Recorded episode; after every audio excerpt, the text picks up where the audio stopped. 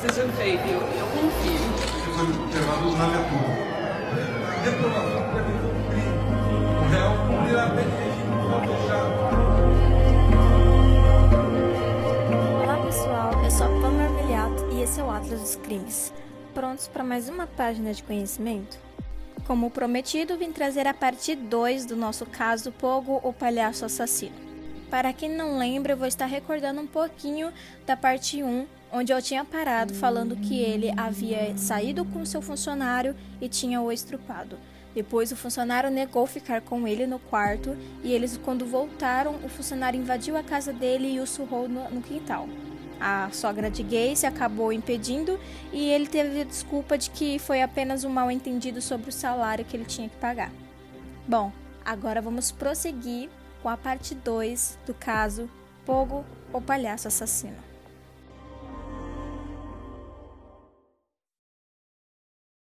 Episódio de hoje aborda assuntos como abuso sexual e mortes. Caso não se sinta confortável, recomendo que não prossiga com o episódio.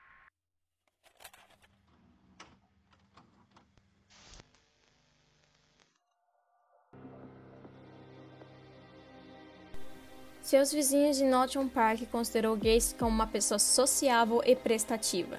Ele era ativo em sua comunidade local e organizava festas anuais no verão e a partir de 1974.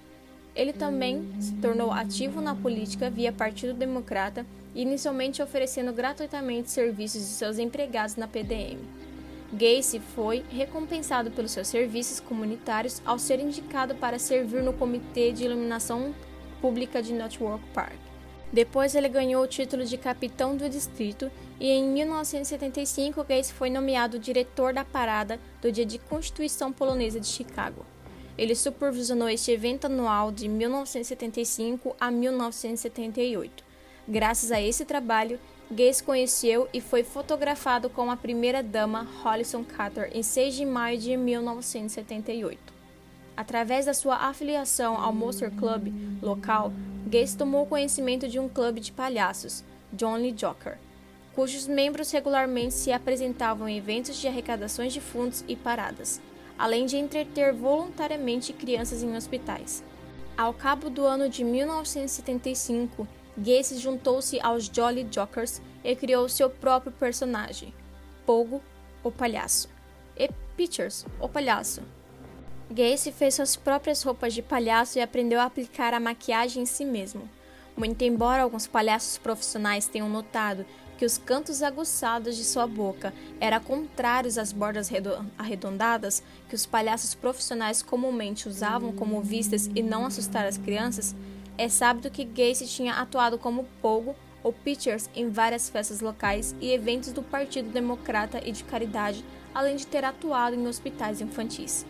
Também é conhecido o fato dele ter ido, trajado como palhaço, no seu bar favorito, ao qual ele era chamado The Good Luck Locker, e várias oportunidades como justificativa que ele havia se apresentado em um evento de caridade e estava passando por lá apenas para uma bebida social antes de ir embora para casa.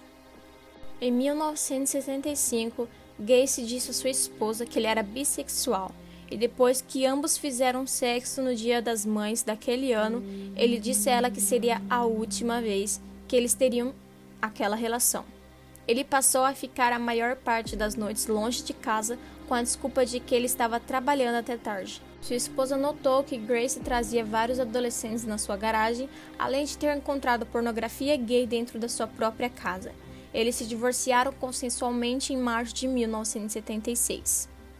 No 2 de janeiro de 1972, Gates pegou o rapaz de 16 anos, Timothy Jack McCoy, do terminal do ônibus de Chicago e Gacy trouxe McCoy, que estava a viajar para Michigan, a Almorra, em excursão a Chicago e depois o levou para sua casa sob o pretexto de que ele poderia passar a noite e depois ser levado de volta ao terminal a tempo de pegar o seu ônibus. De acordo com o relato posterior de Gacy sobre o assassinato, ele acordou na manhã seguinte para se deparar com McCoy à soleira do seu quarto com uma faca na cozinha. Gacy pulou da cama e McCoy levantou ambos os braços no sinal de rendição, inclinando a faca para cima e acidentalmente ferindo seu antebraço de Gacy. E ele tinha uma cicatriz no braço para justificar a sua alegação.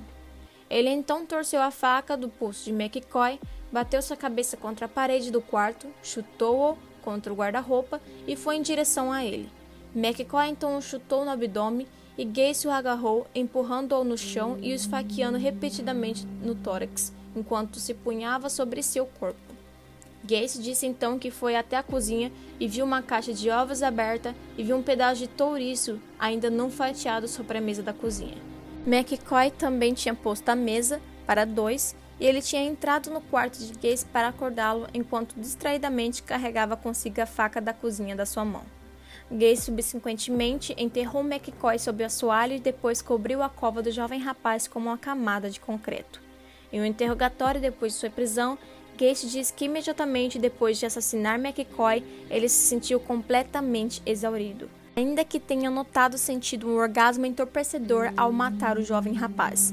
E ele acrescentou: Foi quando eu percebi que matar era definitiva excitação. Grace disse posteriormente que a segunda vez que ele cometeu um assassinato foi por volta de janeiro de 1974. Acredita-se que a vítima tenha sido um adolescente não identificado de cabelos castanhos médios, com idade estimada entre 14 e 18 anos, o qual Grace estrangulou, antes de guardar o seu cadáver em um armário antes de enterrá-lo. Grace disse que depois disso, fluidos vazaram da boca e do nariz do jovem quando seu cadáver estava guardado no armário, manchando seu carpete. Como resultado disso, ele depois disse que ele colocava panos ou roupas íntimas das vítimas em suas bocas para evitar que isso acontecesse novamente. Essa vítima não identificada foi enterrada a cerca de 4 metros e 6 centímetros da churrasqueira do quintal de Grace. Por volta de 1975, os negócios dele estavam se expandindo rapidamente, como ele mesmo admitiu posteriormente. Ele passou a trabalhar de 12 a 16 horas diárias para cumprir os compromissos ajustados em um número crescente de contatos. Grace admitiu abertamente que em 1975 foi o ano que ele começou a aumentar as frequências das suas execuções por sexo com jovens rapazes. Ele costumava se referir a essas excursões como pegação. Muita da força de trabalho da PDM consistia de estudantes secundários e jovens rapazes. Um desses meninos era um rapaz de 15 anos chamado Anthony, o qual Gus se contratou em maio de 1975. Em julho do mesmo ano, Grace chegou à casa do moço quando ele estava sozinho e havia ferido seu pé no trabalho um dia antes. Gaze alcoolizou o rapaz, jogou ao chão e algemou as suas mãos às costas. A algema no pulso direito de Anthony ficou folgada e ele conseguiu soltar seu braço após Grace deixar a sala. Ao que Grace retornou, Anthony então, um membro do time de luta da escola secundária partiu para cima dele. O jovem rapaz jogou Grace ao chão, conseguindo obter a chave das algemas e algemou Grace com as mãos nas costas. Ele mesmo vociferou ameaças, então se acalmou e prometeu deixar Anthony caso ele retirasse as algemas. O rapaz concordou e Grace deixou a casa. Anthony mais tarde recordou do que Grace lhe havia dito quando deitado no chão. Você não é o único que saiu das algemas. Você as pegou em mim. Uma semana depois da tentativa de violentar ele, em 31 de julho de 1975, outro empregado de Grace, John, de 18 anos, desapareceu. No dia anterior, Pat Coven havia ameaçado Grace por conta de um pagamento atrasado por duas semanas. Posteriormente, Grace admitiu atrair o jovem à sua casa enquanto a esposa e as enteadas visitavam sua irmã no estado de Ascasas, ostensivamente para resolver a questão dos pagamentos em atraso com ele. Grace enganou o jovem rapaz de modo a conseguir que seus pulsos fossem algemados atrás das suas costas, até que Grace o estrangulou até a sua morte e o enterrou sob o subsolo da sua garagem. Grace posteriormente admitiu ter sentado no tórax do rapaz por algum tempo antes de matá-lo. O sedã Dogger foi encontrado abandonado em um estacionamento com a carteira do jovem rapaz e com as chaves ainda na ignição. O pai do jovem chamou Grace, ao qual disse ter ficado feliz por poder ajudar na busca do rapaz, mas lamentou que ele tivesse fugido. Grace foi perguntado sobre o desaparecimento dele e admitiu que ele e os dois amigos seus tinham chegado ao seu apartamento exigindo pagamento atrasado, mas alegou que ele fora embora depois que chegaram a um acordo. Durante os três anos seguintes, os pais do jovem acionaram a polícia mais de 100 vezes, estando-os a investigar Grace em pormenor. Enganar jovens rapazes de modo a fazê-los usar algemas tornou-se o típico modus operandi para subjugar suas vítimas. Depois de dopar um jovem com bebidas, drogas ou geralmente depois de ganhar sua confiança, Grace mostrava um par de algemas, ocasionalmente como parte dos seus números de palhaço, as quais ele convencia a vítima a usar. Com a vítima algemada e incapaz de se libertar, Grace faria uma declaração com o efeito de: O truque é, você tem que ter a chave. Antes de proceder ao estrupo e tortura do seu cativo, ele terminaria com o truque da corda, colocando uma corda no pescoço da sua vítima, amarrando um torniquete improvisado até a vítima ser estrangulada até a morte. Depois de uma pesada discussão, por conta dela não conseguir administrar corretamente o telão de cheques da PDM, em outubro de 1975, Carole pediu o divórcio. Gates concordou com o divórcio, embora por muito consentimento, Carole tenha ficado na casa e vivido até fevereiro de 1976, quando ela e suas filhas mudaram-se para o próprio apartamento, e um mês depois, no 2 de março, o divórcio dos Graces, decretado com base na falsa alegação de infidelidade de Gacy com outras mulheres, foi finalizado. Embora Gacy continuasse sociável e consciente em seus deveres como cidadão, Muitos dos seus vizinhos ficaram consigos das mudanças erráticas do seu comportamento após o divórcio em março de 1976 e sua subsequente prisão em dezembro de 1978.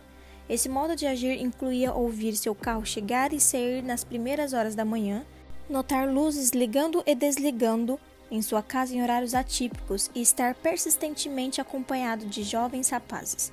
Uma vizinha recordava que, por muitos anos, ela e seu filho seriam acordados repetidas pelos sons e berros abafados, choro e gritaria nas primeiras horas da manhã, os quais ela e seu filho identificavam como oriundos da casa adjacente a deles na Summer's Avenue.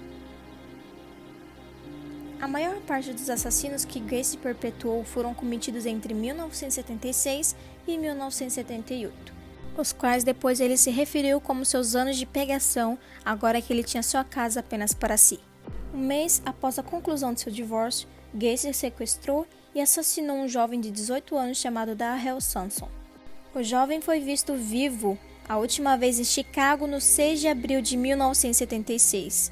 Cinco semanas depois, na tarde do 14 de maio, o adolescente de 15 anos chamado Randall Heffett desapareceu enquanto voltava para casa. O jovem foi amordaçado em um pedaço de tecido, o que fez morrer por asfixias. Horas depois de Hefster ter sido sequestrado, o menino de 14 anos chamado Samuel desapareceu enquanto caminhava para sua casa, vindo do apartamento de sua irmã.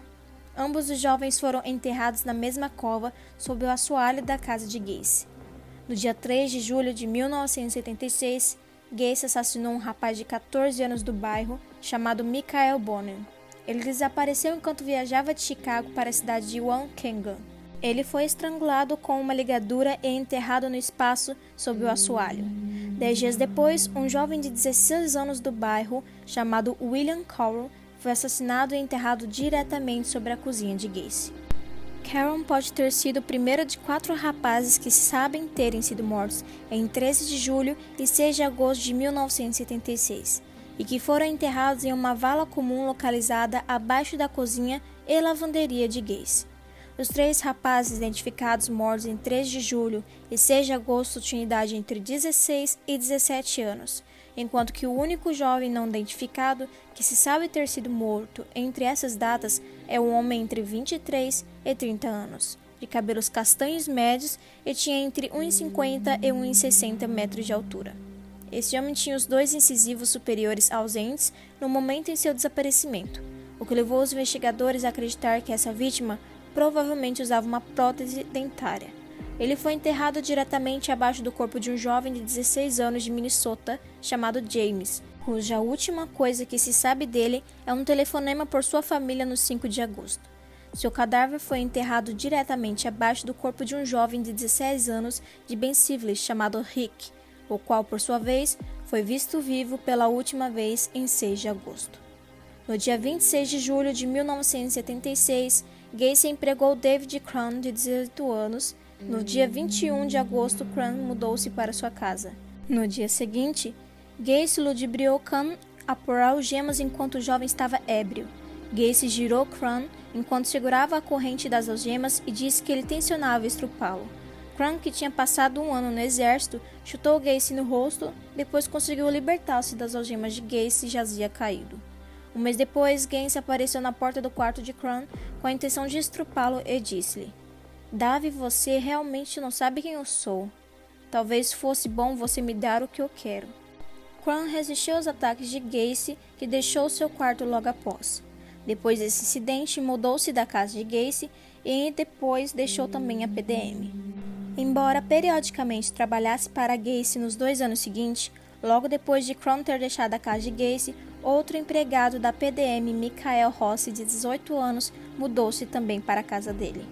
Estima-se que mais dois rapazes não identificados foram assassinados entre agosto e outubro de 1976. Uma dessas vítimas foi enterrada diretamente sobre o corpo de William Corral, o qual havia sido abatido em 3 de julho, ainda mais alto na cova que o corpo de Rick, que foi visto pela última vez em 6 de agosto. Esse corpo não identificado é um rapaz entre 15 e 24 anos, de cabelos castanhos claros. Os padrões seguintes de sepultamento das vítimas dentro do espaço sobre o assoalho, somando ao dado circunstancial que Crown não tinha vivido com Gacy até dia 21 de agosto, Deixa possível que entre dia 6 e dia 20 de agosto de 1976 sejam as datas em que esse rapaz tenha sido morto. O segundo rapaz não identificado provavelmente foi executado entre agosto e outubro de 1976. Tratava-se de um jovem entre 18 a 22 anos de cabelos castanhos escuros ondulados e que estava a sofrer de um dente infeccionado no momento de sua morte. Esse rapaz foi sepultado no canto nordeste do espaço sob o assoalho. Recordações subsequentes de um funcionário da PDM de uma vala que Gacy havia ordenado a ele cavar no dia 5 de outubro de 1976 ou um dia antes como sendo o lugar onde essa vítima tenha sido enterrada. Sugere essa data entre agosto e outubro de 1976 como sendo a data do seu assassinato. No dia 24 de outubro de 1976, Gacy sequestrou e assassinou dois amigos adolescentes chamados Kenneth Picker e Michael Marino. Embora os jovens foram vistos pela última vez em um restaurante na rua Clark, os dois foram estrangulados e sepultados na mesma cova no espaço sobre o assoalho. Depois de dois dias, um empregado de 19 anos da PDM chamado William Booth desapareceu após dizer à sua família que ele iria a uma festa. Butch também foi estrangulado e enterrado no espaço sobre o assoalho, sepultado diretamente sobre o quarto principal de Gacy.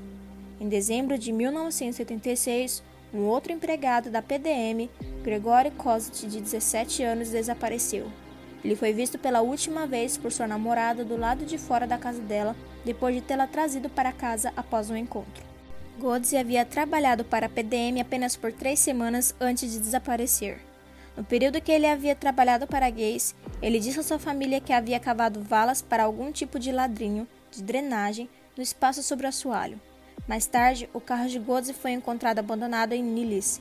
Seus pais e sua irmã mais velha, Eugênia, contactaram Gacy sobre o desaparecimento dele e Gacy disse à família que Greg havia fugido de casa, tendo dito antes de seu desaparecimento que desejava ou fazê-lo. Gacy também disse que recebeu uma mensagem dele gravada na secretária eletrônica de logo depois dele desaparecer. Quando perguntado se ele poderia reproduzir a mensagem aos pais, ele disse que tê-las apagado. Um mês depois, no dia 20 de janeiro de 1977, John, um conhecido de 19 anos do antigo falecido e de Gacy, desapareceu. John foi atraído à casa de Gacy sob o pretexto dele vender seu Plumton Celeste para Gacy. Ele foi enterrado no espaço sobre o assoalho diretamente sobre o cadáver de seu amigo.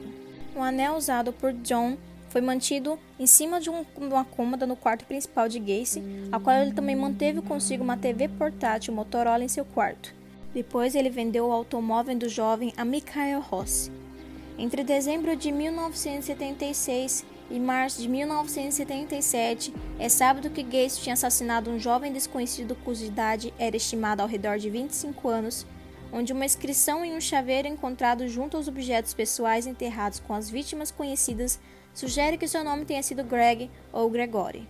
Seu corpo foi sepultado no espaço sobre o assoalho, sobre o cadáver de John Preston, de 20 anos, a qual era um jovem visitando seus amigos em Chicago e que Gacy matou em 15 de março.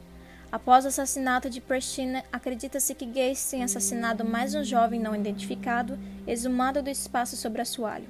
Embora a data da sua morte seja impreciso, O jovem foi enterrado paralelamente à parede do espaço sobre o assoalho, diretamente abaixo da entrada da sua casa. As duas vítimas foram assassinadas no mesmo dia, em maio de 1976. Foram enterradas ao lado desse jovem. Ainda que o padrão do sepultamento seguinte de três vítimas mortas em 1977 deixe uma possibilidade igual a essas vítimas, em particular, tenha sido mortas na primavera ou no verão de 1977, tudo o que se sabe sobre esse jovem é que eles tinham entre 17 e 21 anos e que tinham sofrido uma fratura na clavícula esquerda antes do seu desaparecimento. Em março de 1977, Gacy foi contratado como supervisor de construção na PS System, uma firma especializada nacionalmente na reforma de farmácias. Como resultado desse contrato, Gacy regularmente viajava para outros estados a fim de supervisionar contratos de construção e posteriormente ele afirmou que através de ambos os negócios, ele frequentemente trabalharia em até quatro projetos de construção, com mais de 80 prédios sendo reformados com sucesso somente em 1977. Em abril desse ano, Michael Rossi se mudou para a casa de Gacy. No mesmo mês, Gacy noivou com uma mulher, a qual ele esteve namorando por três meses, e sua noiva mudou-se para sua casa. Por decisão mútua, o noivado foi terminado no fim de junho e sua noiva se mudou da sua casa. No mês seguinte, Gacy matou um jovem de Crystal Lake chamado Mateus. Ele foi enterrado no espaço sobre assoalho com um torniquete suado para estrangulá-lo, ainda amarrado em seu pescoço. Em agosto de 1977, foi descoberta uma pista sobre o desaparecimento de John. Michael Rossi, o qual havia comprado o carro de John, foi preso por roubar gasolina de um posto de combustível enquanto dirigiu o automóvel. O atendente anotou o número da placa e a polícia o localizou na casa de Grace. Quando questionado, Grace disse às polícias que John tinha vendido o carro para ele em fevereiro, com a explicação de que ele precisava de dinheiro para sair da cidade. A polícia não investigou a fundo, embora eles tenham dito à mãe de John que seu filho tinha vendido seu carro a Gacy. Ao cabo de 1977, Gacy começou a namorar Carole Hoff na esperança de uma reconciliação. Pelo final de 1977, é sábado que Gacy matou mais seis jovens rapazes entre as idades de 16 e 21 anos. A primeira dessas vítimas foi Robert, de 18 anos, na qual foi visto vivo pela última vez em 15 de setembro. Girol, filho de um sargento de, da polícia de Chicago, foi asfixiado e enterrado no espaço sobre assoalho. Em 12 de setembro, Gacy havia voado para Pittsburgh para supervisionar um projeto de reforma e não retornou a Chicago até dia 16 de setembro. Como se sabe que Gacy estava do outro estado, quando o rapaz foi visto pela última vez, é possível que as alegações subsequentes de Gacy de que ele não tenha agido sozinho em alguns assassinatos possam ter algum crédito. Dez dias depois da sua última vez que Gore foi reavistado, o fuzileiro naval John, de 19 anos, desapareceu depois de deixar a casa de sua mãe para ir andando ao seu apartamento. John foi estrangulado até a morte e enterrado no canto noroeste do espaço sobre assoalho. Particular, em 17 de outubro, um jovem de 21 anos de Minnesota chamado Russell Nelson desapareceu. Ele foi visto a última vez do lado de fora de um bar em Chicago. Nelson morreu de asfixia e também foi enterrado no espaço sobre o soalho. Menos de quatro semanas depois, um menino de 16 anos de Calamoso chamado Robert foi assassinado e enterrado no espaço sobre o assoalho em 18 de setembro. O pai de uma criança chamada Tommy, de 20 anos, desapareceu depois de deixar um bar em Chicago. Ambos, Robert e Tommy, foram estrangulados até a morte e sepultados no espaço sobre assoalho sobre o corredor. Três semanas depois do assassinato de Tommy, no 9 de dezembro, o fuzileiro naval de 19 anos chamado David desapareceu depois de dizer à sua mãe que ele iria a um show de rock e David acabou sendo estrangulado com uma ligadura e enterrado no espaço sobre o assoalho também. No dia 30 de dezembro de 1977, Gacy raptou o estudante Robert Donnelly, de 19 anos, em um ponto de ônibus sob a mira de uma arma. Gacy o levou para sua casa e o estrupou, o torturou com vários itens e repetidamente afundou sua cabeça na banheira cheia de água até que ele desmaiasse para, enfim, reavivê-lo. Doland depois testemunhou no julgamento em que ele estava com tanta dor que pedia a Gacy para matá-lo, para acabar com isso. Ao que Gacy respondeu: Estou passando tempo com isso? Depois de várias horas agredindo e torturando o jovem, Gacy levou-o ao seu trabalho, retirou as algemas dos pulsos do rapaz e o libertou. Donnelly denunciou o ataque de Gacy, onde foi interrogado sobre ele no dia 6 de janeiro de 1978. Gacy admitiu ter tido sexo escravo com Donald, mas depois insistiu que foi tudo consensual. A polícia lhe deu crédito e nenhuma acusação lhe foi feita. No mês seguinte, Gacy assassinou William, de 19 anos, o qual desapareceu no dia 16 de fevereiro de 1978, depois de dizer à sua noiva que ele iria passar a noite em um bar. William foi sua última vítima que foi enterrada no espaço sobre assoalho, e Gacy passou a desovar suas vítimas no rio des Plaines. Em março de 1978, Gacy atraiu Jeffers, de 26 anos, ao seu carro. Depois de entrar no seu carro, o jovem foi posto inconsciente com clorofórmio levado à casa, onde ele foi estrupado, torturado com vários instrumentos, incluindo vela acesa, chicotes e repetidamente posto inconsciente com clorofórmio. Rigard foi levado em Lincoln Park, em Chicago, onde ele foi jogado inconsciente, mas vivo. Eventualmente, ele conseguiu ir cambaleando para o apartamento de sua namorada. A Rigor foi dito depois que clorofórmio causou danos permanentes em seu fígado. A polícia foi informada do ataque novamente, mas não o investigou. Rigar foi capaz de recordar através de tonteira causada pelo clorofirmo a via expressa nas ruas secundárias em particular. Ele estalcou na saída da via expressa, onde ele sabia que tinha sido levado, até que em abril ele viu o carro preto de Gacy, a qual o seguiu até sua casa. A polícia emitiu um mandado de prisão e Gacy foi preso no dia 15 de julho. Ele estava enfrentando julgamento eminente por uma acusação por lesão corporal no incidente de Higgert quando ele foi preso em dezembro pelos assassinatos. Bom, pessoal, eu vou dividir o caso novamente. Vou fazer uma parte 3, com finalmente todos os restantes das, das informações, tanto a investigação quanto a prisão e confusão, o julgamento, a condenação e o que aconteceu logo após com ele e com a família e as vítimas dele. Bom, espero que vocês tenham gostado. Aqui foi mais um, uma parte para vocês ouvirem qual foi alguma das vítimas dele, porque foram várias e várias. E foi muita informação, tanto é que eu repeti várias coisas que aconteceram porque ele gostava bastante de repetir o que acontecia com as vítimas, como se fossem peças do seu teatro dentro do circo e que fosse um grande circo e ele ali o palhaço fazendo todo o show. Então peço que vocês esperem mais um pouquinho para a parte 3 do caso Pogo, Palhaço Assassino. Bom, pessoal, eu vejo vocês então. Já já, não vai demorar, tá bom? E é isso, tá bom? Tchau, pessoal.